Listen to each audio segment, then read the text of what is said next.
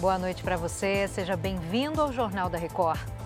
Arthur Lira pede para o Supremo adiar julgamento que pode retirar o mandato de 12 deputados federais.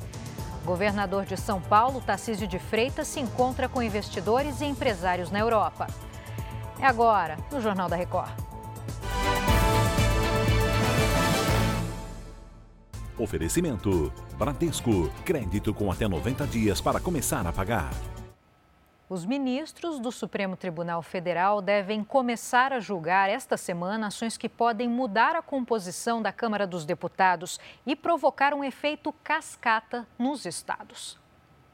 O novo motivo de tensão entre os poderes são três ações propostas pelos partidos Podemos, PSB, Rede Sustentabilidade e PP, que questionam no Supremo a constitucionalidade das atuais regras eleitorais. Os processos miram a distribuição das chamadas sobras eleitorais e argumentam que o modelo limita o que classificam como pluralismo político. Na prática, as ações podem retirar os mandatos de pelo menos 12 deputados federais eleitos em 2022 e teriam reflexos também nas assembleias legislativas e nas câmaras de vereadores de todo o país pela regra atual, nas eleições proporcionais, um partido recebe as sobras quando atinge pelo menos 80% dos votos do quociente eleitoral para ter direito a uma vaga na Casa Legislativa.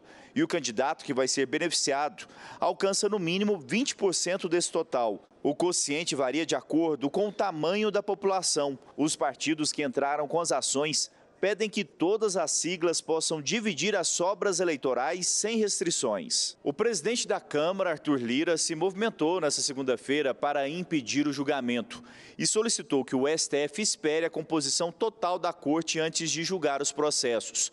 Os deputados querem aguardar a posse de Flávio Dino como ministro do Supremo, que acontecerá no dia 22 de fevereiro. Mas nos bastidores, os líderes aqui do Congresso vão adiante e dizem que o ideal seria que o tema não fosse julgado, já que eventuais mudanças causariam instabilidade e insegurança jurídica. Definir isso pelo Poder Judiciário é ignorar aquilo que o parlamento já decidiu. Né? Se a lei é omissa em algum aspecto, deixou de ter clareza sobre algum aspecto, né? cabe ao Judiciário né, interpretar a lei. Agora, não cabe ao Judiciário reescrever aquilo que o parlamento é, aprovou aqui nas duas casas, depois com a sanção do presidente. É um momento que requer dos poderes constituídos bastante cautela. E essa interpretação que o Supremo vem a dar, que possa vir a trazer uma mudança aqui na composição dos quadros do Congresso, é, na minha avaliação, é talvez um momento que traga uma tensão entre o Poder Legislativo e o Poder Judiciário. Na Câmara existe um desconforto em relação a Davi Alcolumbre, que estaria interessado na rapidez do julgamento do Supremo para que aliados assumissem as vagas. Em nota, a assessoria do senador disse que a tentativa de associar Alcolumbre às ações é mentirosa, absurda e inaceitável e que trata-se de uma questão jurídica, não suscetível de interferência e que não possui qualquer relação com o parlamentar. O governador de São Paulo, Tarcísio de Freitas, visitou a Espanha em sua primeira parada na Europa. O objetivo é buscar investimentos para o Estado. Nesta terça-feira, Tarcísio se reúne com empresários na Itália.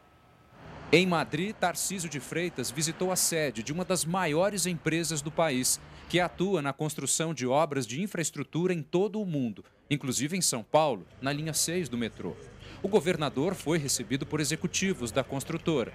A viagem de Tarcísio de Freitas à Europa tem um objetivo claro: estreitar relações de negócios com possíveis investidores para os projetos de privatização do governo paulista. Só para este ano estão previstos 13 leilões que devem gerar mais de 200 bilhões de reais ao Estado. São vários leilões que nós vamos fazer para mobilizar investimentos na área de mobilidade urbana, na área de rodovias, na área social. Então, o que, que a gente procurou? Players que ainda não estão no Brasil, ou que ainda têm uma atuação tímida, ou que estão, mas têm potencial de entrar em outros projetos. À tarde, o governador almoçou com dirigentes de um banco espanhol e apresentou projetos de concessões a uma outra grande construtora espanhola. O que a gente percebe é que há interesse nos nossos projetos. Eles acreditam no nosso portfólio, na nossa capacidade de estruturar, na nossa regulação e eu tenho certeza que a gente vai ver alguns desses players aí participando dos, dos próximos eventos.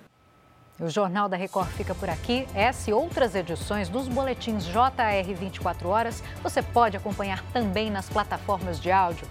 Fique agora com o programa Entre Linhas. Uma boa noite para você, uma boa semana.